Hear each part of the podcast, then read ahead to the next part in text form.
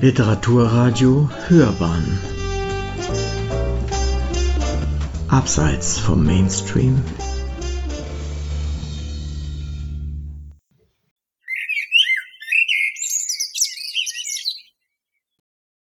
Man muss sich das so vorstellen. Das Haus liegt auf drei Seiten von Wald und Wiese umschlossen. Mitten auf der Straße der Rehe, der jagenden Katzen, der Fasane und auf wessen Straße auch immer.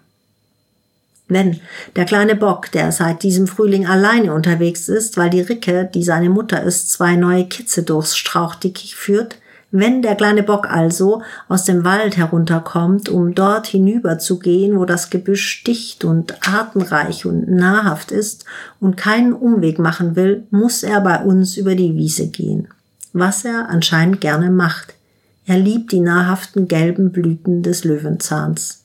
Mitten im Löwenzahn stehend also sieht er am Morgen mich auf die Terrasse kommend. Es ist noch kühl, ich bin im Schlafanzug. Ich sehe ihn erst auf den zweiten Blick, erst nachdem er mich wahrscheinlich längst wahrgenommen hat. Der kleine Bock trägt sein erstes Geweih und seine Decke ist noch scheckig. Halb grauer Winterpelz, halb braunes Sommerfell. Und er steht da in der Wiese 15 Meter von mir entfernt und schaut mich an. Und ich stehe da und schaue ihn an. Wir stehen also da, Auge in Auge, der kleine Bock und ich. Er ist es, der mich nicht aus dem Blick lässt, still steht, mich sieht, mich scannt, still steht, ruhig, ruhig stehen bleibt. Eine Minute, zwei Minuten, drei sogar, in denen nichts geschieht.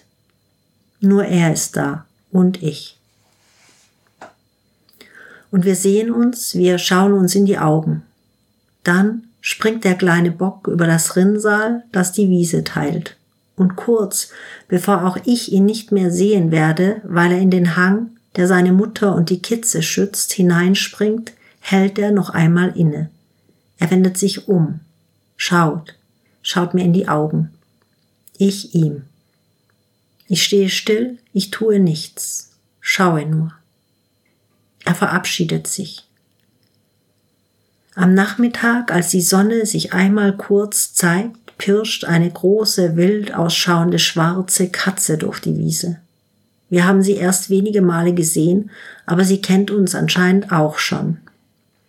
Mit ihren gelbgrün funkelnden Augen streicht sie die Wiese hinauf, mich auf der Terrasse nicht aus den Augen lassend, bereit zum Angriff, um kurz vor den Holzdielen für einen Augenblick wegzuschauen, um alle Lust einem Falter zuzuwenden und um dann abzudrehen.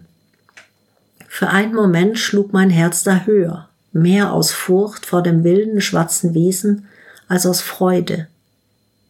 Dann fällt mein Blick in den Hang, weil da eine Bewegung war, da steht er wieder weit drüben zwischen den Farnen, den kleinen Buchen, dem wilden Holunder, den sprießenden Brombeeren, jungen Eschen, der kleine Bock. Und er schaut. Und wir sind jetzt zu zweit auf der Terrasse und er hört uns reden, sieht uns und er weiß, wir sehen ihn, so wie wir wissen, dass wir von ihm gesehen werden, gehört werden. Lange steht er da und erst, als wir eine ganze Weile den Blick schon von ihm gelassen haben, äst er ruhig zwischen den Büschen weiter.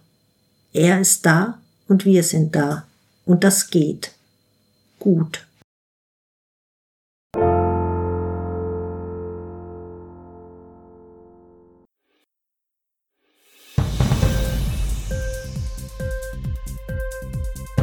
Hat dir die Sendung gefallen?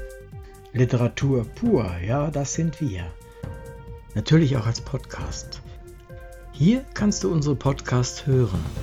Anchor, Spotify, Apple Podcast, iTunes, Google Podcasts, radio.de und viele andere mehr.